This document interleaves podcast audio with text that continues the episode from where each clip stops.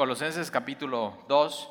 La semana pasada eh, leímos hasta el versículo 3, pero eh, vamos a leer a partir del versículo 1 para ver qué es lo que está diciendo Pablo y el contexto en Colosenses capítulo 2, versículo 1 dice así.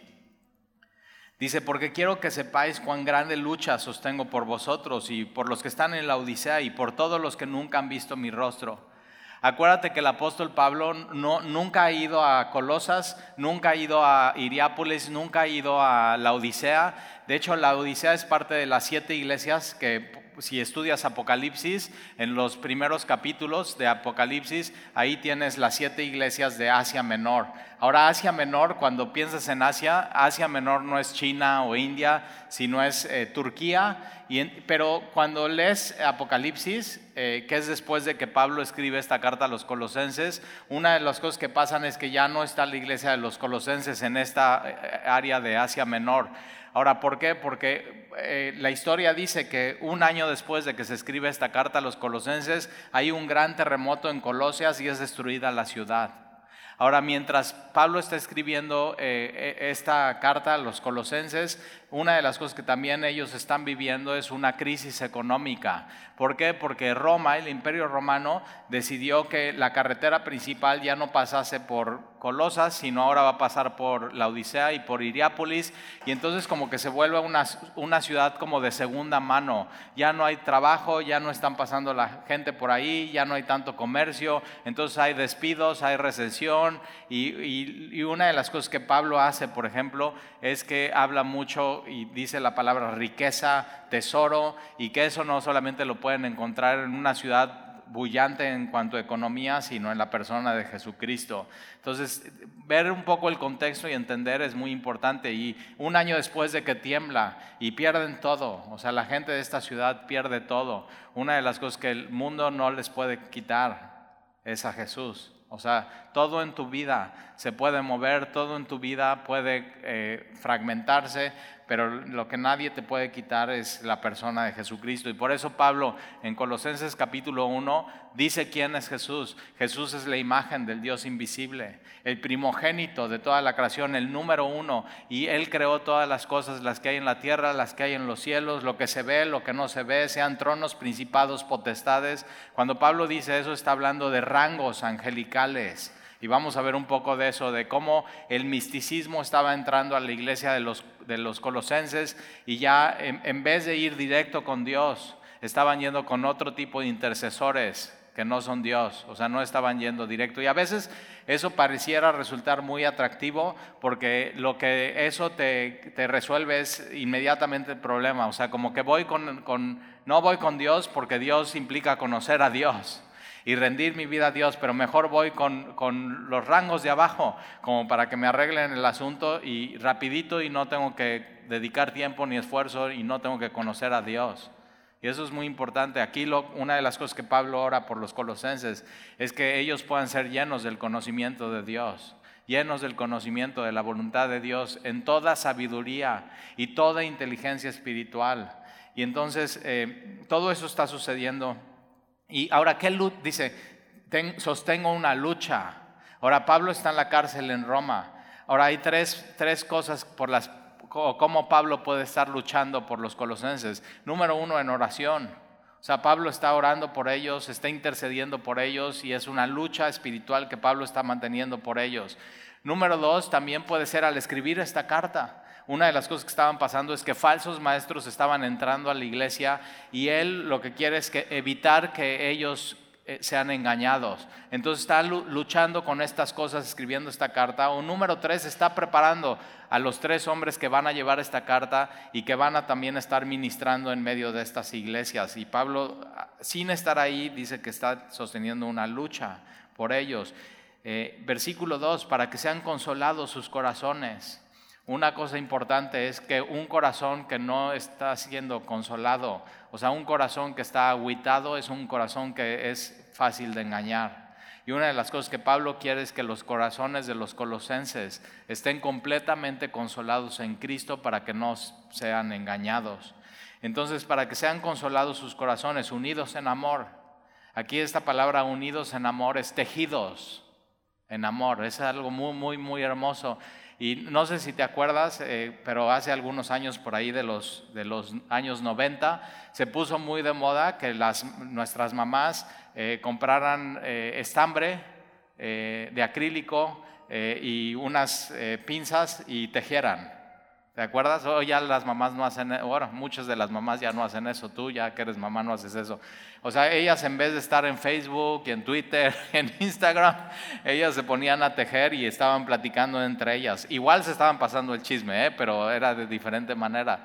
Pero esta palabra tejidas en amor es eso, es que eh, todos en la iglesia somos como un pedazo de estambre. Y tú y yo somos tejidos en amor unos con otros, pero siendo la cabeza Jesús y también con Él, tejidos y inseparables. Y una de las cosas que los falsos maestros querían es que tú te destejieras del cuerpo de Cristo, pero sobre todo de la cabeza y que ellos entonces te atraparan y te llevaran con sus, falsas doctrinas. Entonces eh, eso es lo que somos, somos así como un pedacito de estambre que estamos tejidos y somos parte del cuerpo de Cristo pero al final ese tejido, lo que, o sea, lo que se va a ver, y no sé si te acuerdas, entonces hacían chambritas y hacían cobertores y de pronto cambiaban los colores y, ah, y entonces, ¿qué es lo que hace? Cuando Dios está haciendo en la iglesia, unidos en amor, al final su obra que va a ser extendida es el rostro de Jesucristo. O sea, eso es lo que Él está haciendo en nosotros, su iglesia. Está haciéndonos a, la imagen de su Hijo Jesús. y a veces no nos damos cuenta. Es como cuando la mamá está tejiendo y dices, ma, ¿qué es? Espérate. Y ahí sigue tejiendo, ¿qué es, ma?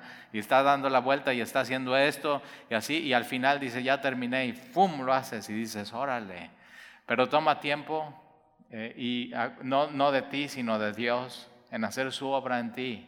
Eso es muy importante. Todo lo que vamos a ver de los falsos maestros aquí en Colosas, ellos lo que querían hacer es, en vez de poner el foco en lo que Dios hizo, es qué puedes, qué puedes hacer tú como hombre para hacerte más espiritual.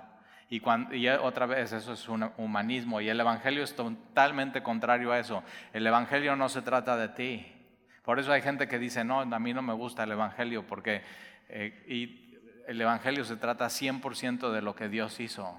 Y, pero pues aplica en tu vida. Y entonces eso es lo que hace toda una diferencia.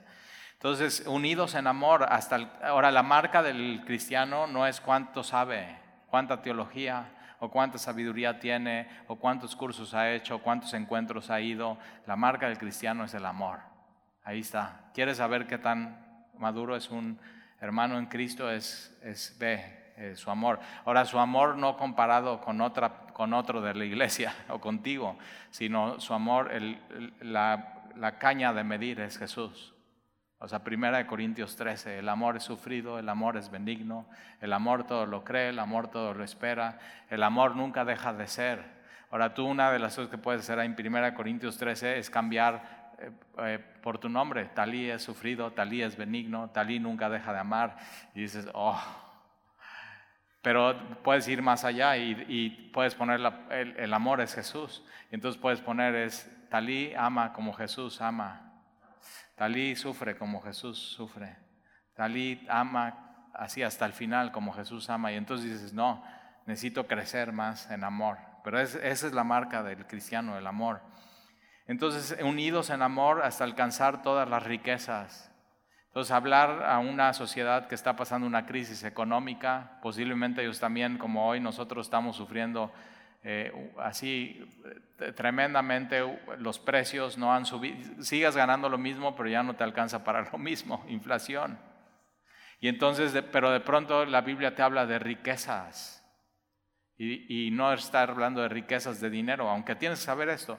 La Biblia dice que Dios es dueño de toda la plata y todo el oro. Y sí, Él provee y Él da y Él mueve en su economía, eh, pero habla de una riqueza mucho, mucho más profunda que la que se ve, es una riqueza espiritual. Y entonces todas las riquezas del pleno entendimiento, a fin de conocer el misterio de Dios el Padre y de Cristo, en quien están escondidos, en Cristo están escondidos todos los tesoros. Entonces hay gente que toda su vida ha querido encontrar un tesoro. Y su tesoro puede ser una pareja, o su tesoro puede ser un proyecto, o puede ser un, empleo, o, sea, cualquier cosa.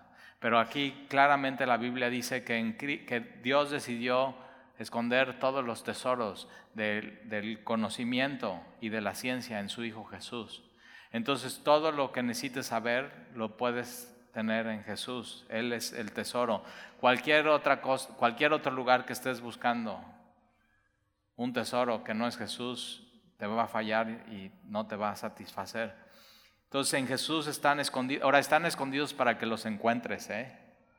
Están ahí escondidos para que caminando con Él y unido con Jesús puedas encontrar esos tesoros de la sabiduría y del conocimiento. Y esto os digo para que nadie os engañe. Vamos a ver eh, aquí en Colosenses capítulo 2 cuatro nadies.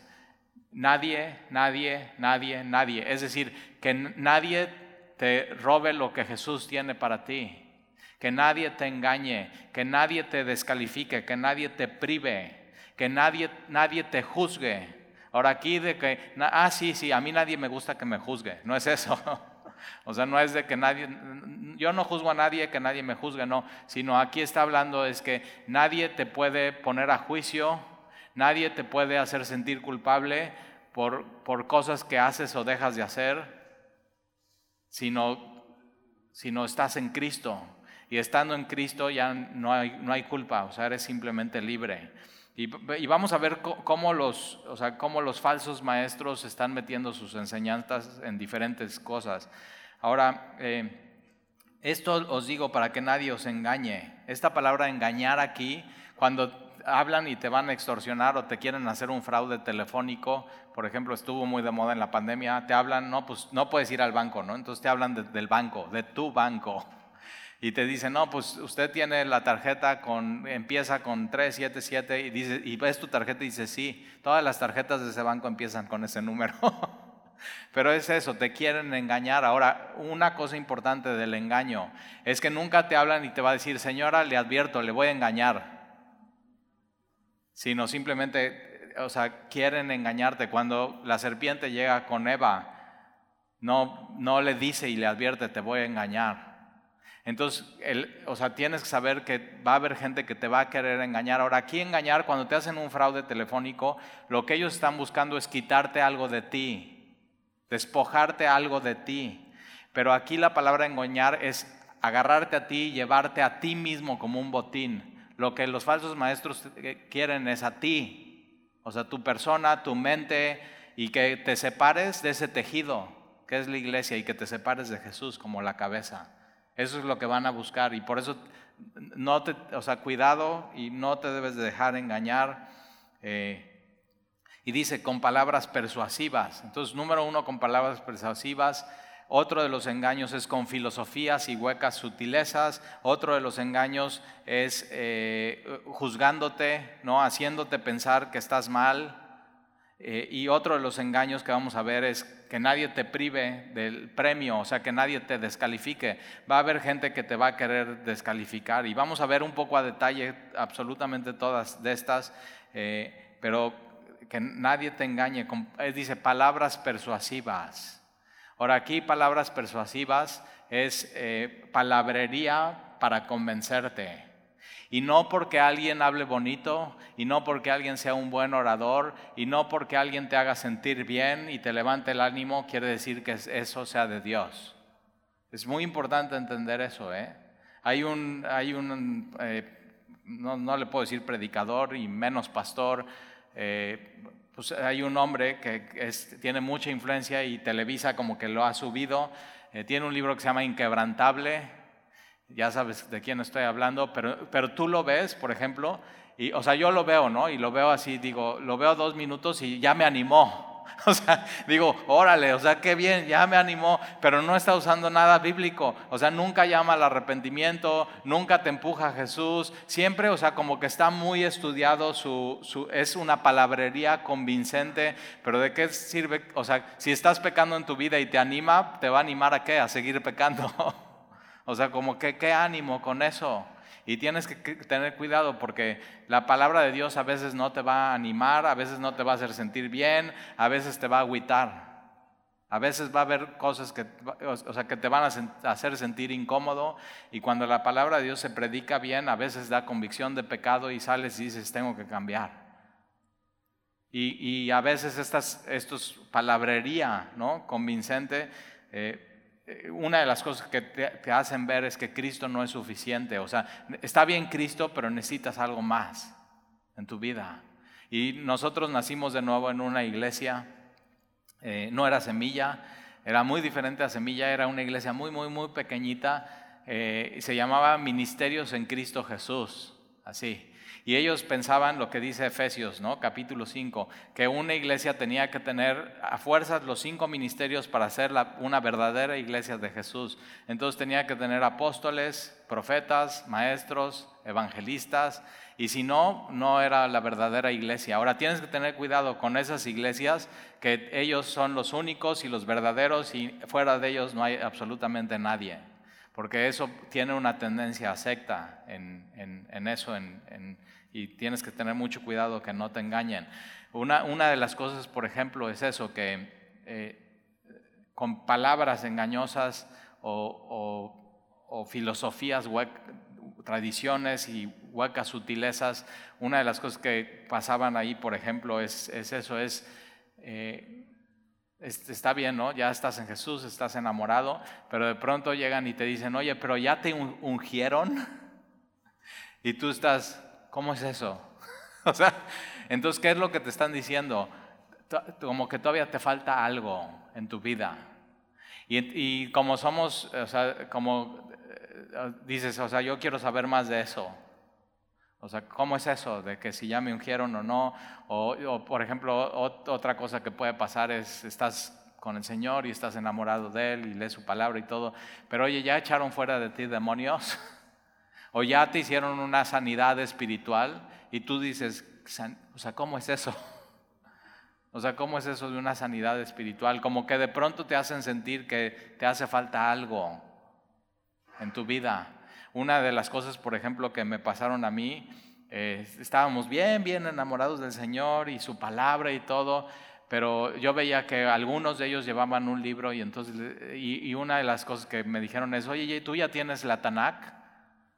Y digo, órale, ¿qué es eso? Y es la Biblia en hebreo de los judíos. Y yo digo, no, pues no sé ni hablar hebreo. Pero entonces como que, ah, mira, los muy espirituales y un grupo especial sí tiene el Tanakh y sí habla hebreo.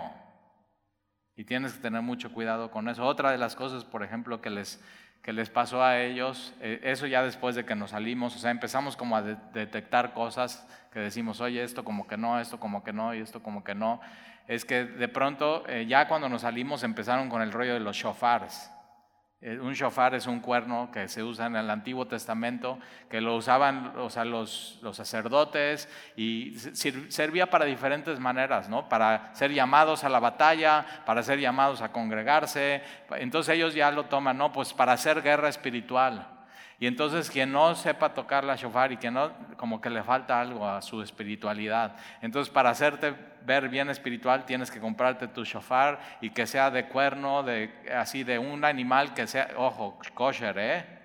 Y entonces ahí está, y si no lo sabes tocar bien porque no tienes unos buenos pulmones y suena como trompeta de cumpleaños, entonces no, y es, es, es eso, es siempre querer algo más y como que no es suficiente Jesús.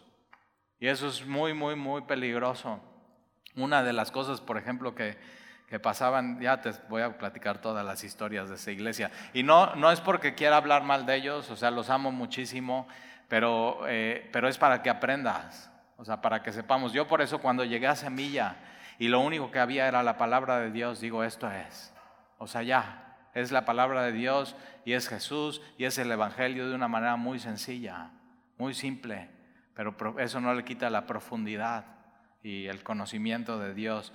Pero otra de las cosas que sucedían, por ejemplo, eh, era que en, los domingos, eh, una iglesia muy, muy chiquita, en, máximo esplendor éramos 20, yo creo, o sea, máximo, ya, uy, llegó mucha gente, ¿no? Pongan sillas, 20, eso éramos.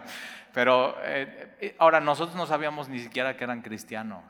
O sea, no lo sabíamos. Dios nos llevó ahí, nos enamoró de su palabra. Desde la primera vez que fui ahí, yo tomé una Biblia y nunca la he soltado ningún día en mi vida. Así, o sea, Dios me atrapó ahí. Si igual Dios me lleva a otra iglesia, igual no pasa eso. Dios sabía exactamente cómo, cómo atraerme a Él. Pero entonces eh, el, domingo era diferente aquí, entonces nos, nos, sentábamos todos como en círculo y en medio de la iglesia ponían una charola con pan, era la cena del Señor, era pan horneado ese día, sin levadura, y, lo, lo, partían ahí, ellos lo quebraban y lo hacían en los pedazos que éramos. Entonces si venía poca gente te tocaba una galletota. si venía poca gente, eh, mucha gente chiquita, pero eso era muy, era muy, muy hermoso. Pero ¿qué crees? Solamente los bautizados podían tomar la cena del Señor. Y entonces yo ya por fin llego ahí, ¿no? Yo era eh, en contra de todo lo que era el cristianismo y llego ahí, por fin recibo al Señor, hago mi oración, empiezo ir los martes y decido empezar a ir los domingos con mi esposa. Mi esposa se bautiza, yo no fui a su bautizo, así era yo, imagínate. Me perdí su bautizo. Entonces, si de pronto tú como esposa, tu esposo así, nada que ver con Dios, espérate. Espérate que Dios mueva su corazón. Y ahora sí, agárrate. Y, y un hombre que se compromete con el Señor en serio, o sea, ahora sí, vas a servir bien al Señor tú en tu vida y vas a ver cómo es un hombre enamorado de Dios, o sea, en serio. Y entonces una de las cosas que suceden es que voy la primera vez y viene la cena del Señor y es solamente. Ah, quien puede cortar el pan solamente es los bautizados. Entonces como que empiezan a hacer diferencias, ¿no? Entonces este es un grupo, este es un grupo y los nuevos es otro grupo y así. Y eso es todo lo que, o sea, toda esta corriente empezó a entrar en ese rollo en la iglesia. Y digo, en una iglesia chiquita sí se puede saber quién es bautizado y quién no. O sea, hay bautizos, todos estamos. Pero en una iglesia grande, ¿cómo podría saber? Y entonces, ¿qué es lo que sucede? Que viene la cena del Señor y hay música y muy bonito y van pasando la charola y, y, yo estoy ahí, yo no me he bautizado y pasa la charola y yo digo, ¿y yo? Y pasan y me brincan y yo digo, ¿cuándo son los próximos bautizos? Pero te das cuenta, no me bautizo por convicción, sino por querer ser como ellos, quererme ver espiritual. Y ahí está el error. Ahí está el error. Y ahora tenían un cuartito. Eh, déjame te platico otra historia, antes de esa. Tenían un, cuartito, pero, ah, y en, el domingo, para tú poder entrar al lugar donde era esta reunión, si eras mujer, tenías que ponerte falda. Y larga, ¿eh? No minifalda, larga, hasta el tobillo. Y entonces, ¿qué pasa si, pues, tú invitabas a alguien nuevo y no llegaba a falda? Todas esas Pero, ah, no, ponte falda, te ves muy espiritual, mujer. O sea, como que muy pura y muy pulcra. Entonces, ¿pero qué? Tú te puedes poner falda de lunes a domingo y andar, ¿te das cuenta? ¿Y eso qué? Todos son cosas externas, pero se ve muy espiritual. Entonces, si tú invitabas a alguien y traía jeans, ¿por qué no había un cuartito donde tú podías llegar y tomar una falda y te la ponías? Y dices, ah, yo me gusta este color, te ponías tu falda. Así dices, Talí, ¿de dónde te sacó Dios? ahí me salvó, ahí me salvó Dios. Increíble. Pero es, y por eso cuando, cuando llego a Semilla empiezo a leer la Biblia, digo, ay, o sea, ve, o sea, una, una sencillez, una frescura, o sea, tan sano, tan sano, sana doctrina, eh, y sanas obras, y sana fe, y sanas prácticas. Y, y entonces había un, un, cuartito ahí donde, donde al final eh, como que entraba gente y entonces la primera vez que voy Sandy me dice, voy a ir a orar al cuartito ese. Y digo, voy contigo. No, nada más los bautizados. Ah, Chihuahua. y yo digo, yo quiero saber qué hay en ese cuartito. Y entonces, ¿por qué me bautizo? Por entrar ahí. Ahora ya me, está bien, ya me bautizo, muy bonito mi bautizo, sumérgeme a Jesús Adrián Romero, la canción, van mis hijos, mi esposa, todo en una alberca, helando el agua en la Ciudad de México. Este, y ya, y entonces el domingo ya quiero ir, ¿para qué crees? Para ver qué hay adentro del cuartito. Es muy, y es muy peligroso. Y entonces no tienes paz porque siempre quieres estar buscando lo que sigue. Y, y la Biblia enseña que cuando llegas a Jesús ya no hay lo que sigue. Jesús es. Jesús es la imagen del Dios invisible. Es la persona de Jesús la que tú necesitas en tu vida. Y es lo único que te puede salvar y es lo único que Él te puede santificar. La santificación no parte de ti, parte de Él. Él la prometió que le iba a hacer en ti. Es muy importante eso. Entonces voy al cuartito, pero ¿qué crees? Antes de entrar al cuartito te tienes que quitar los zapatos. Y yo digo, eso sí eh, creo que es bien espiritual. Pero nadie me avisó y ve, traigo mis calcetines rotos. no, entonces eso ya no es muy espiritual. Pero entonces ya te metes al cuartito y era un cuartito así de 5 por 5, o sea, chiquito, eh, y había solamente como una mesa de madera, como un altarcito y una vasija. En esa vasija había aceite y había dos velas y ya. Y orabas, entrabas y orabas y ya. Pero era, se veía muy espiritual eso. Y entonces, pues ya sabes, has visto las películas de los, musulmanes para entrar a, a, su lugar, se tienen que quitar los zapatos. Gandhi Gandhi vivía descalzo y eso se ve muy espiritual. Cuando te invitan a una clase de yoga te quitas los zapatos y se ve muy espiritual. Y entonces yo digo, no, pues eso es muy espiritual entrar a ese cuartito. Pero el que me estaba discipulando, un día le digo, oye Gerardo, ¿y por qué se quitan los zapatos antes de entrar al lugar de oración? Y me dice, pues mira, lo que pasa es que eh, hace mucho que empezamos la iglesia eh, para entrar a la iglesia hay un, hay un jardín y el jardín tiene pasto y de pronto llueve y se hace tierra y se hace lodo y entonces entra la gente y el cuartito tiene alfombra blanca y entonces para que no manchemos la alfombra nos quitamos los zapatos. o sea, algo tan, tan terrenal y nosotros ya haciéndolo un tema espiritual y una como tradición de hombres. Y tienes que saber que todo lo, o sea, aquí lo que vamos a ver es, nadie te engañe, con tradiciones de hombres. ¿Por qué? Porque todo lo que lleva el toque del hombre está centrado en el hombre y no está centrado en Dios y eso no es el Evangelio. Y es, muy importante entender todas esas cosas. Y entonces, eh, versículo 4, y esto lo digo para que nadie os engañe con palabras persuasivas. Porque aunque estoy ausente en el cuerpo, acuérdate, él está, Pablo, en una prisión en Roma. No obstante, en espíritu estoy con vosotros, en oración, gozándome y mirando. Ahora, ¿cómo puede ver Pablo? ¿Cómo puede mirar a los colosenses? Los puede mirar de lejos a través de Epafras, que fue Epafras de Colosas a la cárcel, y les está Pablo le está diciendo, ve cómo son, eh, están llenos de amor y están llenos de fe. Y entonces Pablo dice, yo me gozo por cómo están ahí ustedes en Colosas. Eh, es decir, me gozo porque todavía no ha entrado el engaño, pero que todavía no ha entrado el engaño en tu vida o en tu iglesia no quiere decir que no esté el peligro. Siempre el peligro va a estar ahí de ser engañado, entonces tú tienes que estar listo para eso. Entonces, eh, gozándome y mirando vuestro buen orden y la firmeza de vuestra fe en Cristo. Dos cosas.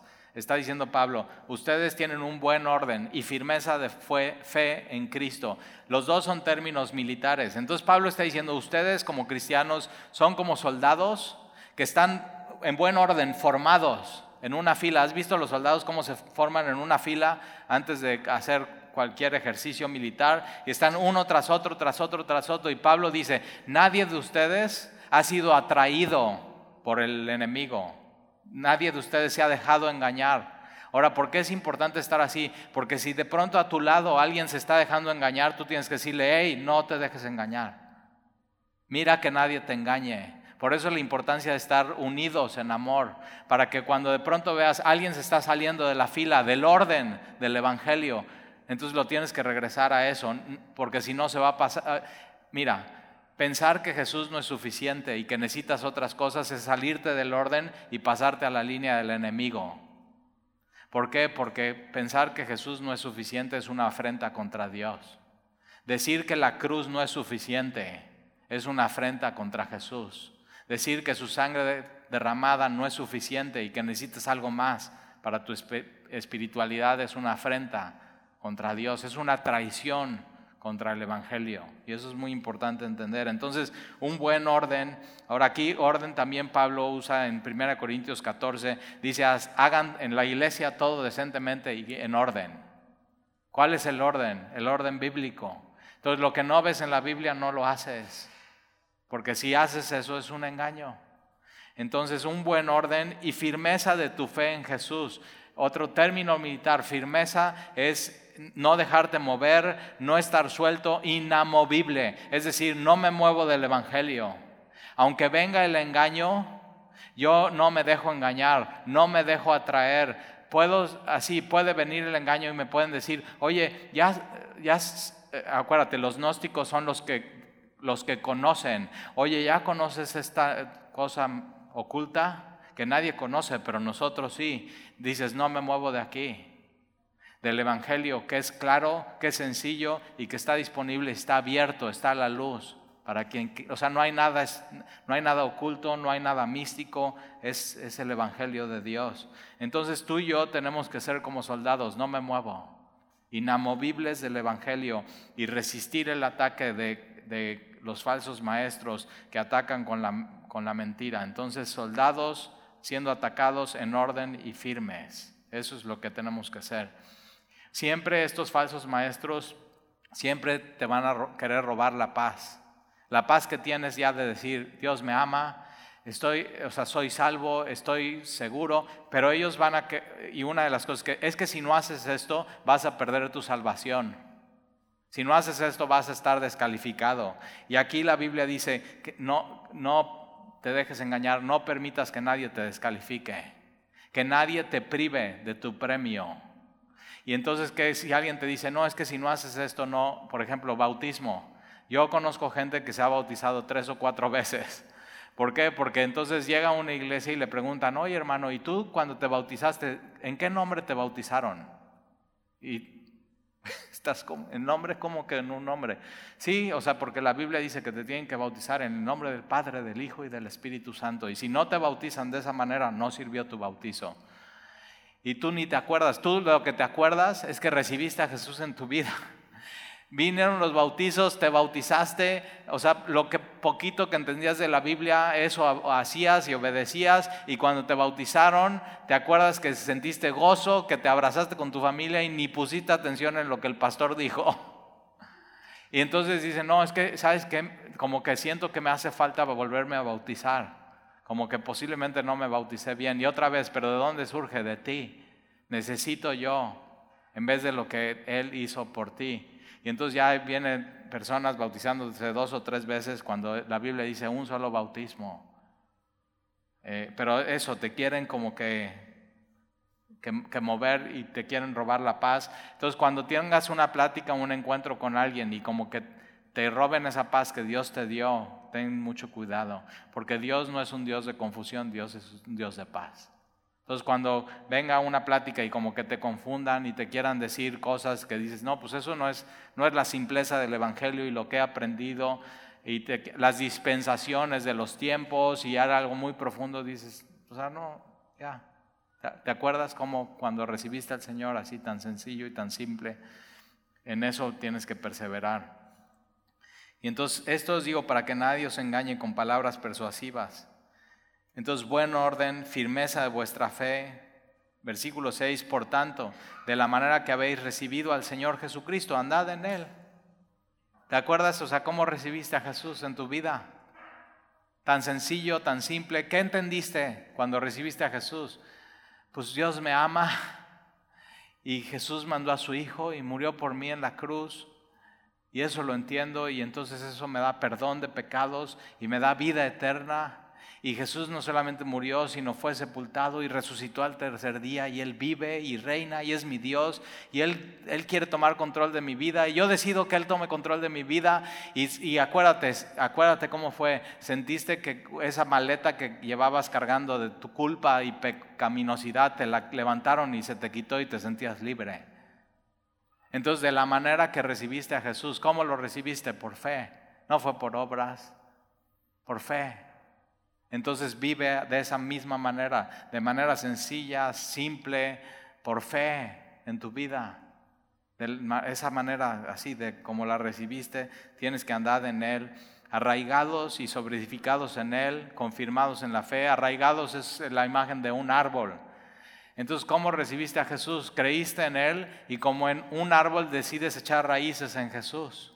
Y raíces profundas y aferrarte a Él y no desconectarte de Él. Eso es lo que hiciste. Así, y tú te tienes que asegurar de estar conectado a la cabeza, que es Jesús. Y, qué es lo que los falsos maestros te quieren decir? No es suficiente, tienes que conectarte a otras cosas. Está bien Jesús, pero otras cosas también necesitas en tu vida. Y no, es como un árbol, sus raíces solamente tienen que estar en la tierra, tomando todos los nutrientes y todo lo que necesita el árbol de la tierra, del agua, de los manantiales. Entonces, como un árbol arraigado y como un edificio sobreedificado esto es un edificio no, no que ya está construido, sino que se está construyendo. Entonces, así, tan sencillo. Él, o sea, en Jesús echas raíces y Jesús es el que construye tu casa y te va edificando y Él te va santificando. Él es el que hace absolutamente todo en tu vida. Entonces, así de sencillo, arraigados y sobreedificados en Cristo.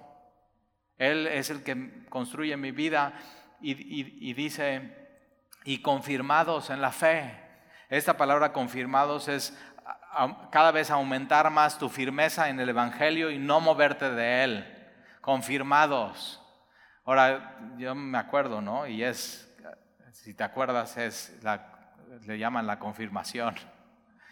Y, pero era, eh, si tú te querías casar, ¿no? Ibas y decías, no, me quiero casar. No, pues sí, pero tienes que estar confirmado. Ah, ok, eh, y no estoy confirmado. Ah, pues es que antes de la confirmación viene la primera comunión.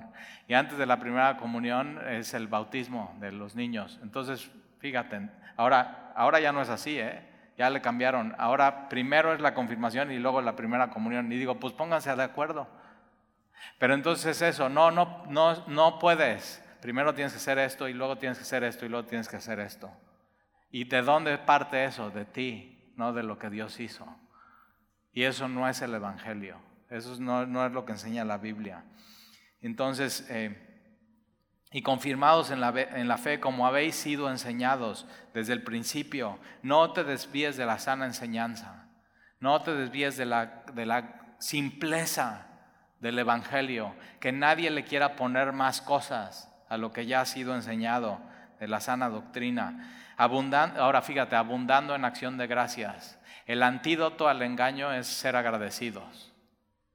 Cuando alguien no está agradecido con lo que Dios hizo por ti, lo que Jesús hizo por ti, lo que el Espíritu hace por ti, y no estás viendo eso y no estás agradecido y estás insatisfecho y tu corazón no está consolado, eres presa fácil de poder comprar otras cosas que los falsos maestros están ofreciendo en tu vida. Entonces tienes que tener un corazón agradecido y agradecer lo que Dios te ha dado, lo que Él ha hecho por ti. Y así, esta palabra abundando es como un río que se empieza a desbordar y desbordar y desbordar. Y eso es lo que tiene que ser tu corazón. Tu corazón se tiene que desbordar y desbordar por Dios, por lo que Él hizo por ti. Cuando dejas de ver eso, te desvías y eres presa fácil del engaño. Entonces, eh, versículo 8, mirad que nadie os engañe. Esta palabra mirad es como decir ojo. ¿Te acuerdas en los años 80? Mucho ojo, mucho ojo. Si no sabes eso, ya estás muy joven. Pero era eso. Ti, ti, ti, ojo, mucho ojo. Es cuidado. Es una advertencia. Y, Dios nos pone así, tienes que tener cuidado, tienes que tener una advertencia, te puede pasar a ti. Entonces tienes que tener ojo, mucho ojo, mira que nadie te engañe por medio de filosofías. E, esta palabra filosofía es el amor a la sabiduría. Ahora es una sabiduría del mundo. Cuidado con el amor a la sabiduría del mundo. Por eso muchos de los intelectuales dicen que es un desperdicio creer en Jesús. Y la Biblia en Corintios dice, mirad hermanos vuestra vocación, que no sois muchos de vosotros sabios. ¿Hay aquí alguien que sea premio Nobel? ¿En física? ¿O en ciencia? ¿O en letras? No. Entonces no es un requisito ser sabio para ser salvo y ser cristiano. Y dices, Talí, qué bueno. O sea, ¿cómo te fue en español, en ciencias naturales y en historia y en matemáticas? Y dice, no, mira hermanos, nuestro llamado, que no somos muchos de nosotros sabios. No, no sois muchos de nosotros nobles. ¿Hay alguien aquí con sangre azul? y no muchos poderosos. O sea, ¿hay alguien aquí que pueda agarrar su celular y hablarle al presidente Putin y decirle deja la guerra con Ucrania? No. Sino lo vil y lo débil y lo menospreciado escogió Dios. Entonces ya puedes decir, pones palomita en tu Biblia y decir, ya, sí, como que sí en bono aquí, como que sí soy parte del tejido, como que sí estoy unido a estos y ya. Pero es eso, que los falsos maestros, los gnósticos, es los que saben, oye, te vamos a dar una sabiduría que nadie sabe y está oculta. ¿Quieres inscribirte en ese curso? Y estás, órale, ¿puedo ir a una clase prueba? o sea, hay estudios de, Biblia con, numerología y entonces es eh, con números descubrir mensajes ocultos en la Biblia. ¿Y qué crees? Están llenos. Y dice, dice Pablo, mira que nadie te engañe con filosofías, amor a la sabiduría y huecas sutilezas, cosas vacías que te dejan un engaño en tu vida. Y, es eso, te deja más vacío de lo que llegaste por estar buscando donde no tienes que buscar. Entonces, Mirad que nadie os engañe por medio de filosofías y huecas sutilezas, según las tradiciones de los hombres. Ahora, las tradiciones son muy bonitas. O sea, yo amo México, amo mi país, amo sus tradiciones, pero espiritualmente no sirven de nada. O sea, la verdad, son tradiciones de hombres. Todo lo que lleve la marca del hombre no es el Evangelio. El Evangelio lleva toda la marca de Dios. Y entonces sí, posiblemente tu abuelita te enseñó que ellas tenían la tradición, pero es tu abuelita y no es Dios. Y tú y yo tenemos la palabra de Dios, que es eh, la tradición es lo que se transmite. Y lo que transmite el hombre que va opuesto con Dios no es la palabra de Dios, lo que transmitió Dios a través de su palabra es lo que puede salvar y es lo que te puede santificar y es lo que te puede dar vida eterna, nada más. Es eso. Entonces, cuidado con tradiciones de, hombres. Ahí está, ahí me tienes quitándome los zapatos para entrar al cuartito. y es una tradición del hombre y no te hacía más espiritual, pero todos pensando, porque nos encanta. Nos encanta poder medirnos, nos encanta poder sentirnos espiritual, nos, nos, encanta que nos vean otros más espirituales de lo que somos. Y entonces ahí vas con tu, con tu con tu librito del Tanakh y en hebreo y lo abres y de un lado está en español, de un lado en hebreo y estás así leyéndolo y te preguntan, ¿y sabes hebreo? Y dices, no, pero me veo muy espiritual, ¿ya ves? Ahí está. Y, y, hay, o sea, sí hay sectas, en, tienes que saber si hay sectas en México. Una de ellas y muy peligrosa, que hace tiempo se puso muy, muy peligrosa, y sí, por supuesto, sí, una de ellas es la luz del mundo, son de aquí de Veracruz. Pero vamos a dejar eso, ya está siendo juzgado allá en Estados Unidos. Pero una secta y algo muy peligroso son los judíos mesiánicos. Y yo tenía un carpintero en Cuernavaca, dices, Talí, pues ¿cuánta gente conoces? sí, pues tenía un carpintero en Cuernavaca que nos iba a hacer un, un este, vestidor, ¿no? Y iba a hacer unas cajoneras. Y entonces ya me dice Sandy, no, ya encontré un carpintero buenísimo. Y, llega eh, y lo veo vestido todo de negro, con una camisa blanca y sus patillas como así, este, y unas como filacterias, así como unas cosas colgando acá. Y, digo, yo soy muy curioso, y digo, pues le tengo que preguntar qué onda este cuate. Y le digo a Sandy, ¿cómo se llama? Y dice, se llama Jesús. Y yo digo, a ver, carpintero, Jesús, y así vestido. digo, tengo que ir a hablar con este cuate, o sea, no puedo no dejar de hablar con este cuate. Y entonces voy y me acerco y aparte era buen carpintero, o sea, buen carpintero. Es difícil encontrar un buen carpintero. Y entonces me acerco y le digo, ¿cómo te llamas? Y dice, me llamo Yeshua.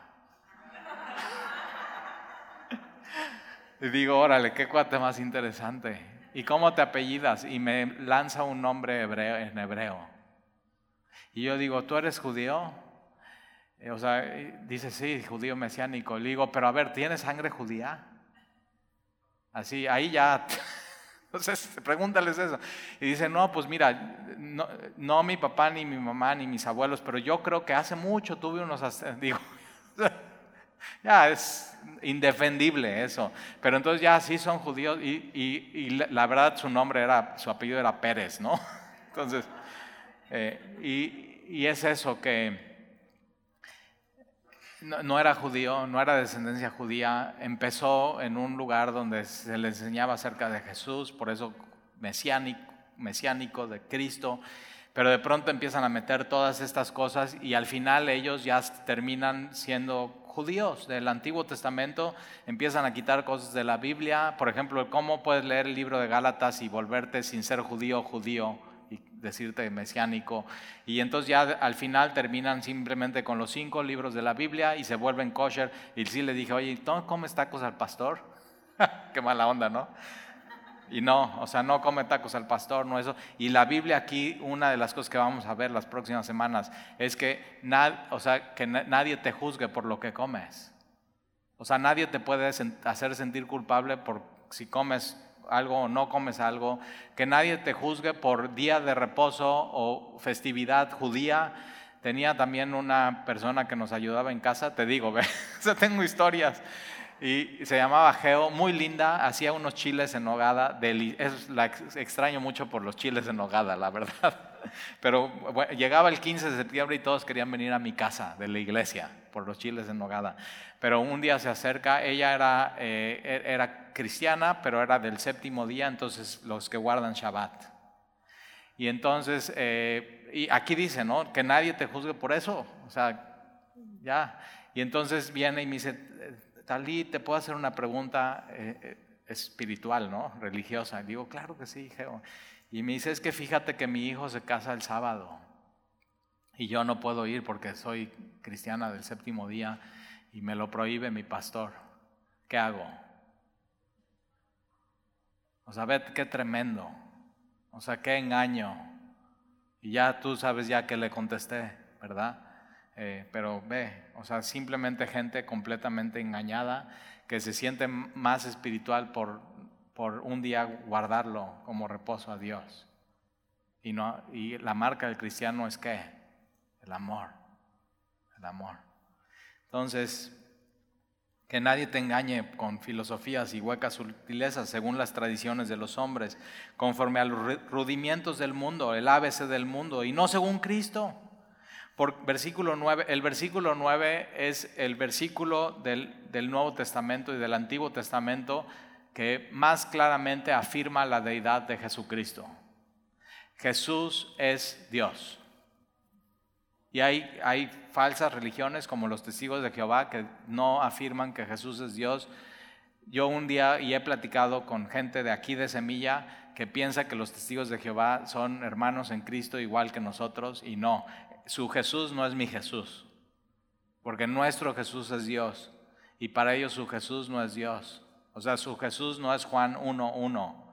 En el principio era el verbo y el verbo era con Dios y el verbo era Dios. Ellos, ellos anulan por completo Juan 1.1 y, y su Biblia le cambian. ¿eh?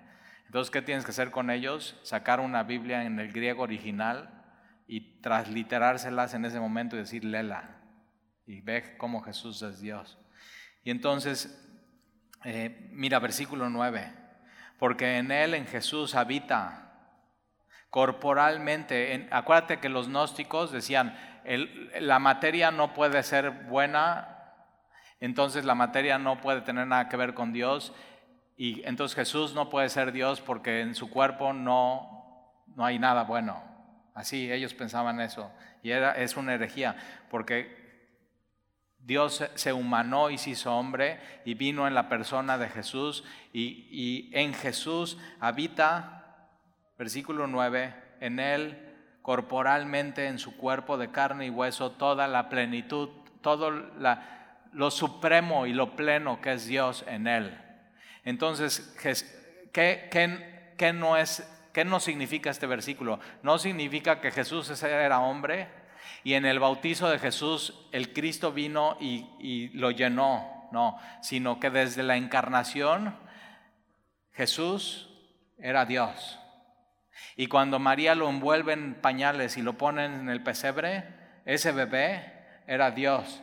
Y cuando María lo carga, ese bebé era Dios. Y cuando huye en Egipto, ese bebé era Dios. Y cuando Jesús está predicando en la sinagoga, ese joven era Dios.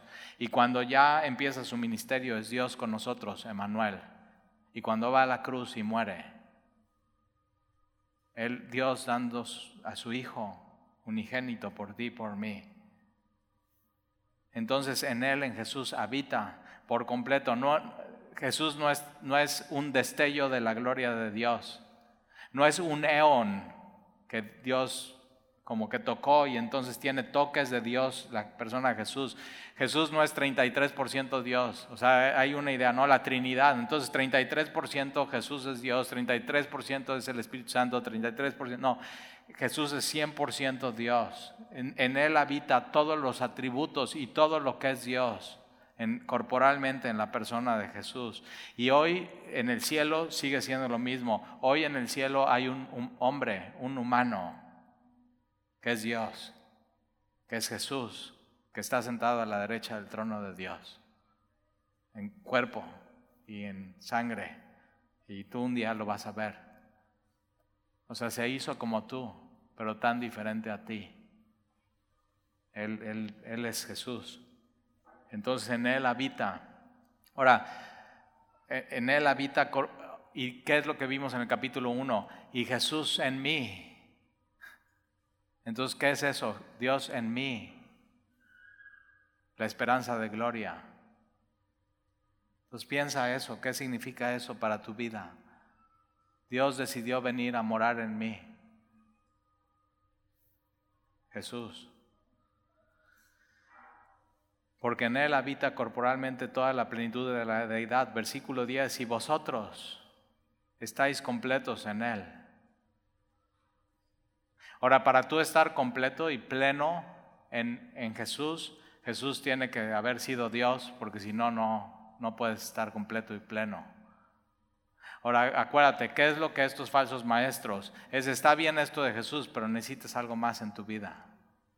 Necesitas un encuentro, necesitas una iniciación, necesitas participar este, en este grupo especial, necesitas aprender hebreo, necesitas este libro especial y buscar su sabiduría. Y es eso, necesitas, necesitas, necesitas. Y aquí Pablo quita todos esos argumentos. No necesitas una liberación, no necesitas o sea, ni siquiera bautizarte, no necesitas venir a la iglesia, no necesitas leer tu Biblia, no necesitas orar, no necesitas servir, ya estás completo en Jesús. Dices, Talí, no les digas eso porque si no ya no van a venir. Al revés. Cuando tú te das cuenta que ya estás completo en Él y pleno en Él y estás, ya no necesitas nada, entonces tu vida cambia de manera radical. Y ya no lo haces por querer agradar, por otra vez, no parte de ti, parte de Él. Si Él hizo eso por ti y ahora estás completo en Él, ¿cómo vas a vivir? Entonces, fíjate, en, el primer servicio una, una, jovencita se me acercó de 15 años, me dice, Talí, entonces, ¿cómo sé que estoy completo en Él? Digo, ¿cómo recibiste a Jesús? Por fe. ¿Cómo vives tu vida? Por fe. ¿Cómo sabes que estás completo en Él? Por fe. Estás completo en Él. ¿Nunca te has sentido en tu vida como que chafa cristiano? Esa es una mentira, es un engaño. Estás completo en Él. No necesitas nada. Jesús y lo que Él hizo es suficiente. Entonces cuando Dios te ve en Jesús, estás completo en Él. No necesitas nada. Entonces no te dejes engañar. No te dejes engañar. Es que necesitas hacer esto, hermanita para allá ahora sí. Necesitas ayunar una vez a la semana y ya con eso vas a ver. Digo, no, ya estás completo en Él. No necesitas ayunar una vez a la semana, pero si estás completo en Él y entiendes que ayunar es decir, quiero buscarle. Entonces eso cambia todo en tu vida. Entonces ya, ya estás completo en Él. Ahora, ¿qué, ¿qué, tienes que asegurarte? Estar tejido con, entretejido con Él, echando raíces en Él, que tu vida sea sobreedificada en Él. No, no es por ti, es por Él. Nadie ofrece esto, sino solamente el Dios de la Biblia. Ya estás completo en mí. Entonces ya no, nadie te puede engañar, nadie te puede manipular, nadie te puede hacer sentir menos espiritual, Y, entonces todos los días que despiertes en la mañana, así abre tus ojos y di, estoy completo en Él. No hay nada, no hay nada que yo pueda hacer para completar lo que Él ya hizo por mí, por mi salvación. No hay nada que yo pueda hacer para que Él complete en mí lo que Él prometió, mi santificación. Entonces ya estoy completo en Él, ya tengo todo lo que necesito, no necesito nada más. Cuando tú le quieres agregar algo a Jesús, le estás no sumando, le estás restando. Piénsalo. Porque si ya estás completo, para meter algo en tu vida, tienes que quitar algo. Y tienes que quitar a Jesús y su obra en ti. Entonces no le restes a Jesús. Ya estás completo en Él. Entonces, ¿cómo, o sea, ¿cómo vives tu vida? Sabiendo esa verdad que transforma. Entonces, en Jesús habita toda la plenitud de la edad y Jesús habita en mí, la esperanza de gloria. Y entonces yo ya estoy pleno. Esta palabra completo es lleno, lleno. O sea, no estás 33% lleno y pleno. No estás 50%, estás 100% lleno. Y es lleno, lleno. Nunca has ido a la gasolinera y le dices lleno. Y te dicen lleno, lleno. O sea, ¿cómo es eso? sí, o sea, hasta que, hasta que no nada más que bote, sino le metes un poco más y dejas, ya no cabe nada. Así estás en Jesús, lleno, lleno, y no necesitas nada más. ¿Lo crees? Es por fe. ¿eh? Entonces no te dejes engañar, nunca. ¿Ok? Vamos a orar.